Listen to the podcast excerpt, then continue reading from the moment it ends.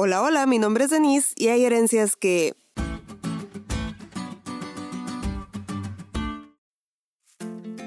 ¿Cómo te caería una herencia ahorita?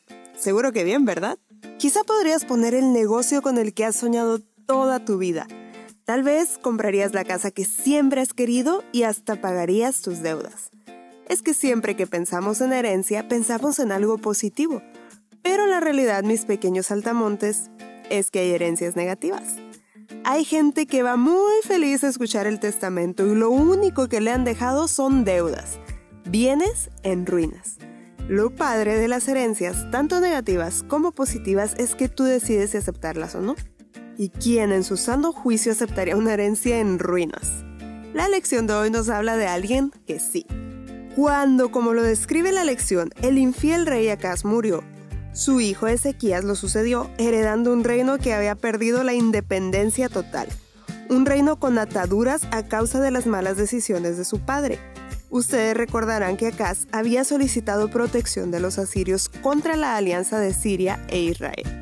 Así que Judá estaba obligada a pagar tributo a Siria. Y entre paréntesis les digo que cuando uno rechaza a Dios, Satanás lo ata y no lo suelta fácilmente. Así que como dicen en mi rancho para advertir el peligro, aguas. Bueno, el punto es que cuando Ezequías ya reinaba, hubo un momento en la historia de los asirios en que ellos parecían vulnerables y el rey Ezequías se rebeló. Pero los asirios no permanecieron vulnerables durante mucho tiempo y se repusieron.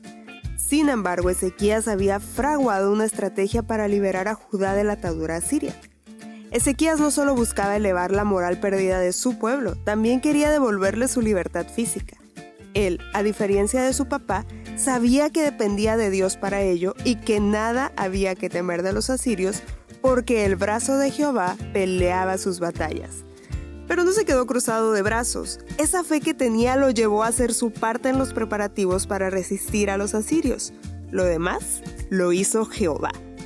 Esa es la clase de fe que todo cristiano debería profesar. La que obra, la que se mueve, la que resuelve hacer todo lo que está en sus manos, confiando que el que va frente a la batalla es Jehová. Dios produce en nosotros esa clase de fe. Dios produce en nosotros el querer como el hacer.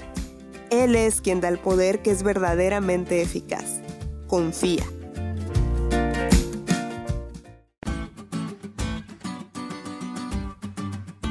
¿Te diste cuenta lo cool que estuvo la lección?